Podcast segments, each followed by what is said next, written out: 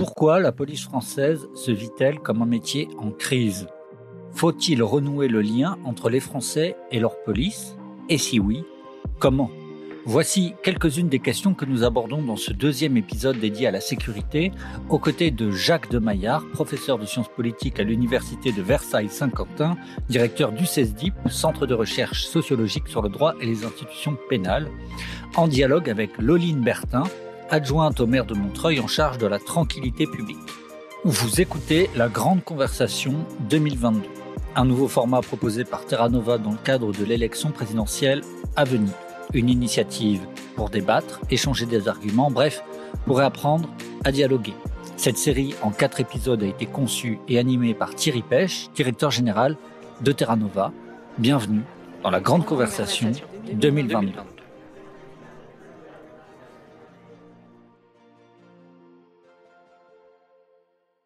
L'État a consenti certains efforts en faveur de la police avec le Beauvau de la sécurité tout récemment. Et néanmoins, le malaise policier continue à se faire entendre. Comment expliquez-vous cette situation?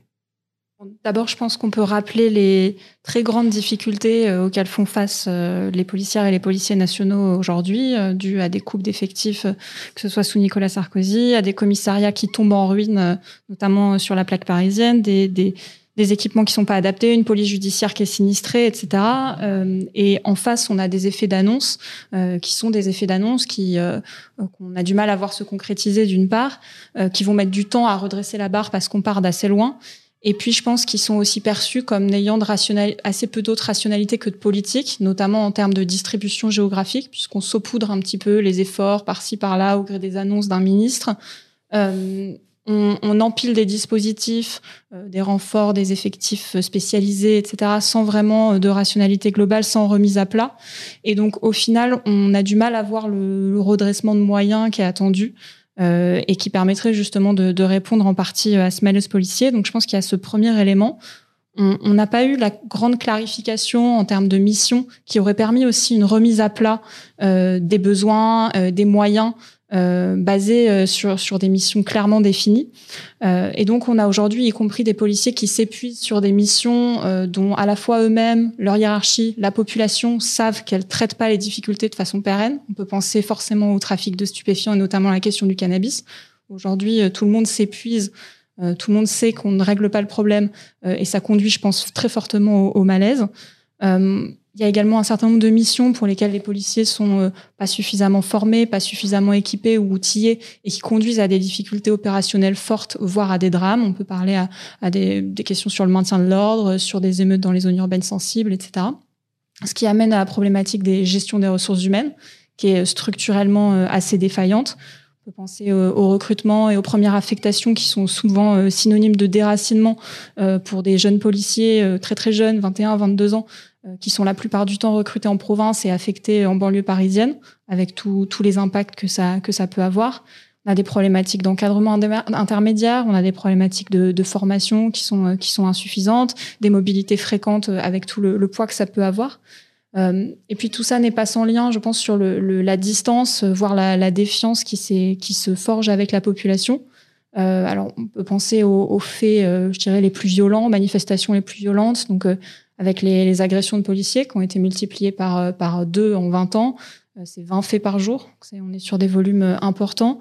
À l'inverse, les violences qui ont pu être commises par certains policiers qui ont été médiatisés, notamment l'année dernière. Donc ça, c'est un peu la manifestation la plus visible, la plus médiatique. Mais à part ça, on a aussi toute la distance qui s'est créée entre le corps social et sa police, euh, avec des enquêtes aujourd'hui de confiance qui, qui restent majoritaires. Hein. Je crois que c'est 70% de la population a confiance dans la police mais 60% se déclarent satisfaites de l'action de la police. On voit que déjà, par rapport à ce qu'on évoquait tout à l'heure sur l'action de la politique publique, euh, il y a une, voilà, une défiance sur la capacité du service public de sécurité à remplir sa mission.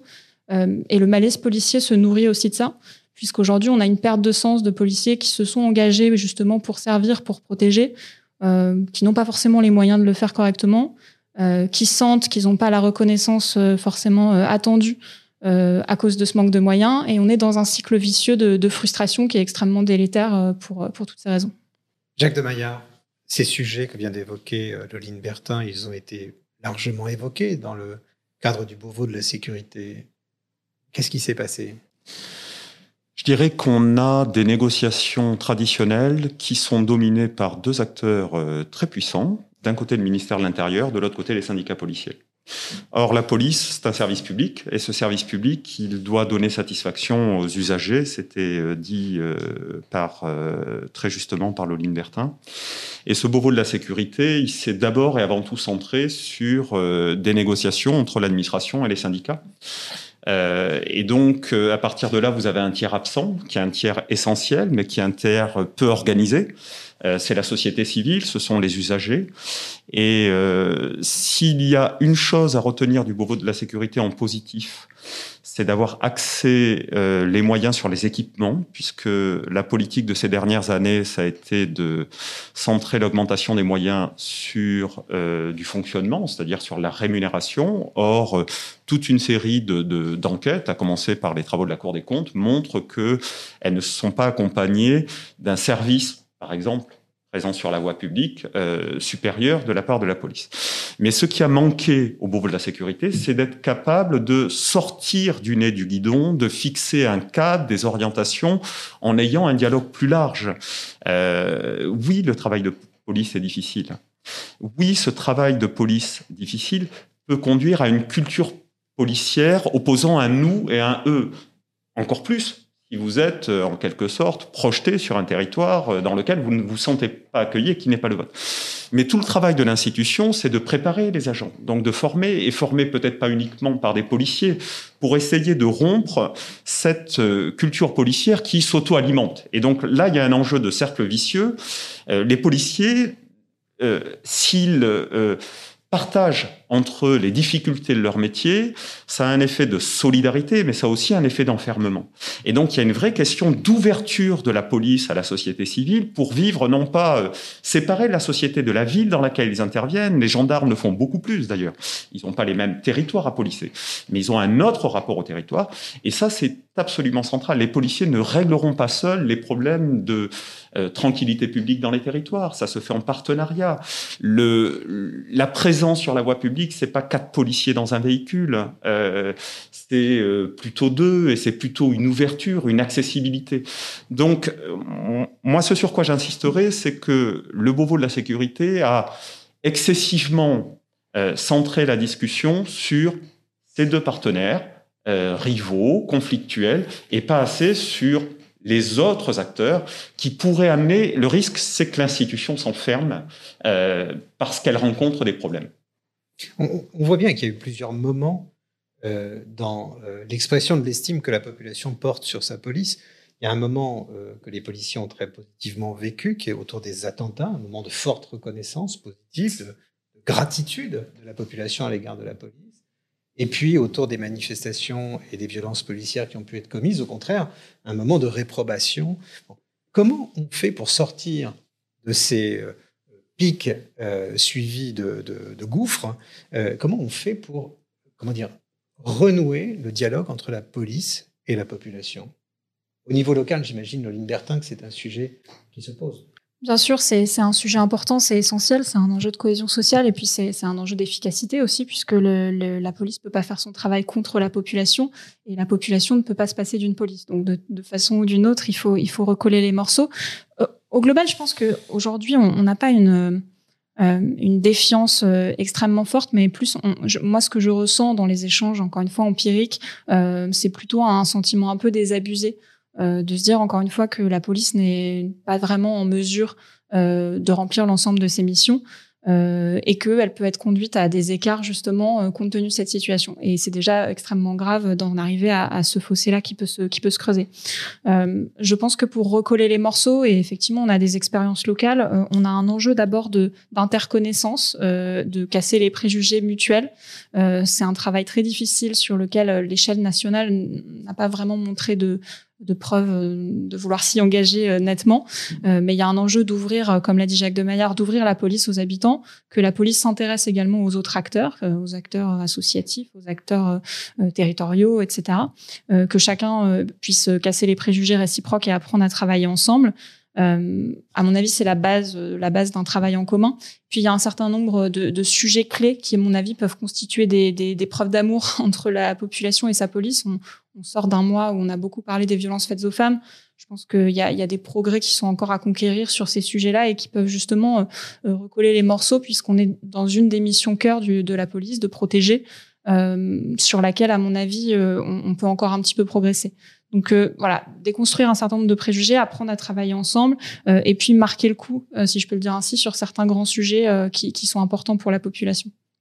Jacques de Maya, un dernier mot sur ce sujet? Oui, je, je, crois que l'enjeu, il est d'une certaine façon qualitatif plus que quantitatif. C'est-à-dire que autant euh, la justice, quand on compare à d'autres pays européens, et euh, dispose d'un budget relativement limité. Quand on regarde question de sécurité au sens police-gendarmerie, on est sur des, moyens tout à fait comparables. Donc l'enjeu, il est de à moyens euh, constants ou avec le renfort des moyens du Beauvau, d'utiliser euh, ces financements supplémentaires comme un levier pour conduire les policiers à faire un travail qualitatif plus important au plus près des territoires. Euh, C'était dit tout à l'heure par Loline Bertin, le, le sentiment d'impuissance publique sur toute une série de petits faits du quotidien où on a l'impression que euh, on, on, veut déposer plainte, on a déposé plainte, euh, on n'a pas de réponse, euh, on n'a pas d'écoute euh, de la part des, des, des, services de sécurité. Et donc là, il y a un vrai enjeu qualitatif de euh, donner l'impression aux gens qu'ils sont écoutés, que leur parole est prise en compte que la, la, qualité relationnelle, qu'elle soit euh, importante, comment est-ce qu'on évalue un, un, gardien de la paix? Tout ce qui a trait au relationnel est quelque chose de très secondaire. Comment est-ce qu'on évalue un commissaire ou une commissaire? La, la, dimension des projets portés avec les habitants en lien avec les territoires sera pas absente, mais elle sera minoritaire. Donc il y a un enjeu pour l'institution de valoriser d'autres critères d'évaluation des professionnels au-delà de ce qui se mesure directement et qui est souvent trompeur. C'est-à-dire, euh, oui, la délinquance euh, évolue dans un sens ou dans un autre, mais euh, la police n'est que l'un des contributeurs possibles et rarement le principal à ces évolutions-là. Merci pour votre écoute. Cet épisode a été réalisé par Demain Matin et fait partie de la Grande Conversation 2022. Une initiative lancée par Terra Nova pour réapprendre à se parler et aller au fond des grands sujets de la campagne présidentielle. Rendez-vous sur les réseaux sociaux, sur toutes les plateformes de streaming ou directement sur tenova.fr pour retrouver l'intégralité des notes, des articles, des podcasts, des vidéos qui font la grande conversation.